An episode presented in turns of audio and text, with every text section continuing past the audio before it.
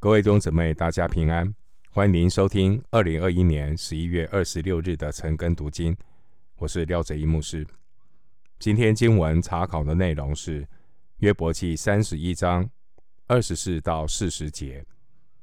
约伯记三十一章二十四到四十节，我们继续来思想关于约伯他的表白。约伯他坚定地表白自己的清白。首先，我们来看三十一章的二十四到二十八节。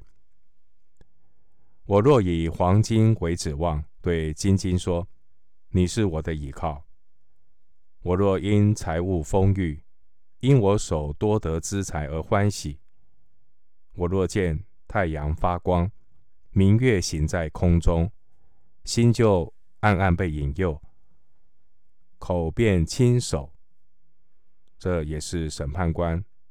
当罚的罪孽，又是我背弃在上的神。二十四到二十八节这段经文，约伯表明他没有拜马门，他没有拜自然界的天象。约伯是认识神、敬畏神的艺人，即便他遭遇到神收取他的儿女。他的财物，但约伯没有背弃真神，去敬拜其他的天象。经文二十七节说：“口便亲手。”这可能是指当时敬拜天象的一个动作。弟兄姐妹，无论是拜金银，或是拜日月。无论是依靠钱财，还是依靠偶像，这些都是背弃在上的神。所以新约哥罗西书三章五节说：“贪婪就与拜偶像一样。”哥罗西书三章五节。回到今天的经文三十一章二十九到三十节。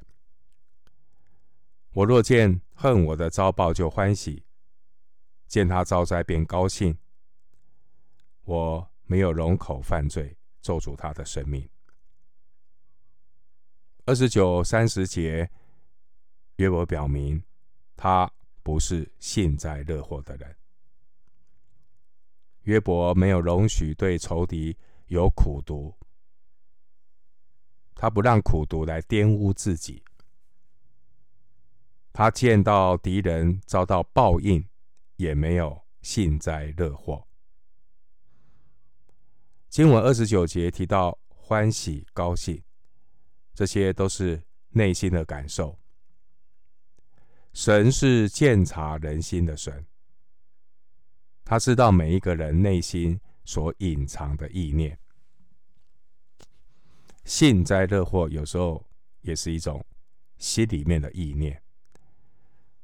所以，求神光照我们的心，不讨神喜悦的意念，我们要奉主的名除去。经文二十九节，约伯说：“他从来不以敌人的苦难为乐。”约伯也不因为敌人遭遇苦难报应，有幸灾乐祸的心。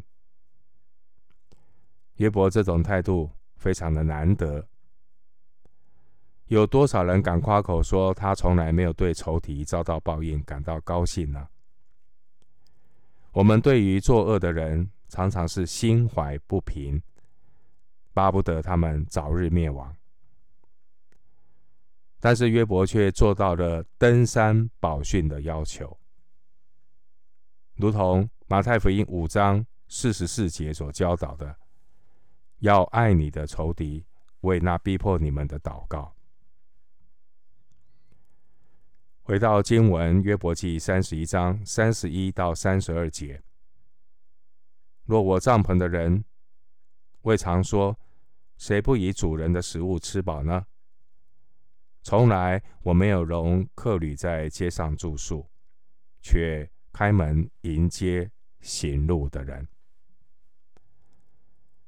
三十一到三十二节，约伯否认他有吝啬待人的罪。三十一到三十二节，我们看到约伯是一位有爱心、不自私的人。约伯不单单是顾到自己家中所有人的温饱，他也很乐意接待客旅以及外人。三十一节提到帐篷的人，包括家人、仆婢、亲友和客旅。三十二节提到的客旅，这些都只是暂时路过。这些暂时路过的客旅，他们并不是贫寒人或是孤儿寡母，因为这些人可能是常态性的生活在约伯的周围。约伯并没有忽略，即便是过客，约伯也没有忽略他们的需要。三十二节提到约伯呢，他开门迎接行路的人，代表约伯他主动的去关心那些有需要的客旅。今天很多人都是多一事不如少一事，很被动、很消极，总是觉得多做多错，少做少错，不做不错。害怕出错，那最后就什么都不做。回到经文，约伯记三十一章三十三到三十四节：我若像亚当遮掩我的过犯，将罪孽藏在怀中，因惧怕大众，又因宗族藐视我，使我惊恐，以致闭口无言。杜门不出。三十三到三十四节，约伯他否认他有假冒为善的罪。经文三十三节说：“我若像亚当遮掩我的过，遮掩我的过犯，也可以翻译说：我若向别人遮掩我的过犯。”约伯并没有否认自己也是一个罪人。但不一样的是，他一旦发现自己有罪，就立刻的献祭，并不隐瞒。所以，一个人的灵性和他认罪的速度成正比。约伯呢，他在神面前清洁自己的心，省察自己，对付所有的罪，所以约伯才能够。坦然无惧的坚持自己在神面前的清白。回到经文，约伯记三十一章三十五到三十七节：惟愿有一位肯听我。看哪，在这里有我所画的鸭，愿全能者回答我。愿那敌我者所写的状词在我这里，我必戴在肩上。又绑在头上为冠冕，我必向他述说我脚步的数目，必如君王进到他面前。三十五到三十七节，约伯在他反省自己的生活以后啊，他很激动的爆出千万个不服罪的呼喊。约伯他向全能者喊冤。约伯说：“愿控告他的人把罪状写下来，就让约伯亲眼看见吧。他要把这些不实指控的状子挂在他的肩膀上，或当作华冠戴在头上。”约伯他之所以有这样的信心，是因为约伯行得正，坐得直。心里坦荡，不怕人给他抹黑定罪。经文三十六节，约伯坚信自己无罪，所以如果收到不实指控、抹黑他的这些的状词，他可以坦荡荡的就把它戴在肩上，绑在头上。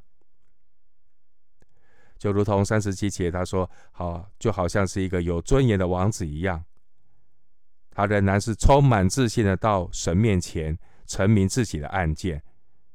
记得，神是公义的神，这些不实的抹黑、栽赃、控诉，即便贴在你身上，但是到公义的神面前，他们都会全然的撤去。”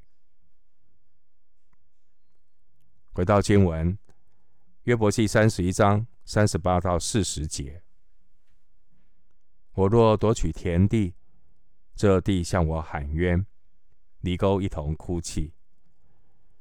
我若吃地的出产，不给价值，我叫原主丧命。愿这地长蒺藜代替麦子，长恶草代替大麦。约伯的话。说完了，三十八到四十节，约伯他强调，他没有为富不仁，巧取豪夺。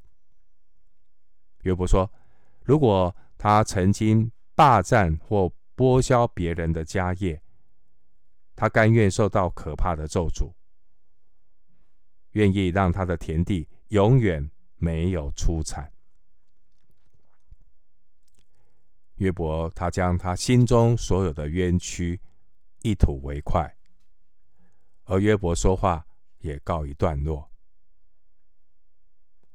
约伯，他那个完全正直、敬畏神、远离恶事这个天然人生命的表现呢，现在就有些有点像是在锅炉中被融化的黄金，一些。天然人老我的杂质也浮现了。神借着苦难来炼净约伯。记得纯金是二十四 K，即便约伯是二十三 K，他仍然有那了老我的杂质，也需要被炼净。约伯已经向天上的法官耶和华神。提出了他最后的请求，三十五到三十七节。但现在他又想起了一条，所以他赶紧的补充。所以约伯呢，情辞迫切，急于为自己的清白向上帝陈明。经文四十节说，约伯的话说完了，约伯所有的誓词。都是诚实的，因为神有亲口证实，在约伯记一章八节说：“地上再没有人像他完全正直、敬畏神、远离恶事。”当然呢，约伯还有他需要被光照对付的地方。神是赏赐的神，神也是收取的神。当约伯他蒙神赏赐的时候，他从来没有想过自己也会低三下四的在会中站起来求救。只有当约伯被苦难收取剥夺之后，约伯这才发现他自己这个老我也是充满了很多的愤愤不平、忧虑和自怜。人真的是有限。软弱的人真的要谦卑。神是赏赐的神，神也是收取的神。约伯说他是说话很得体的人。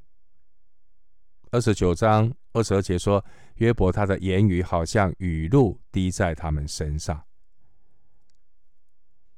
说话再怎么得体的人，一旦被人联络言语攻击，用言语压碎，被言语抹黑之后，约伯这才发现啊，自己修养并不没有那么好。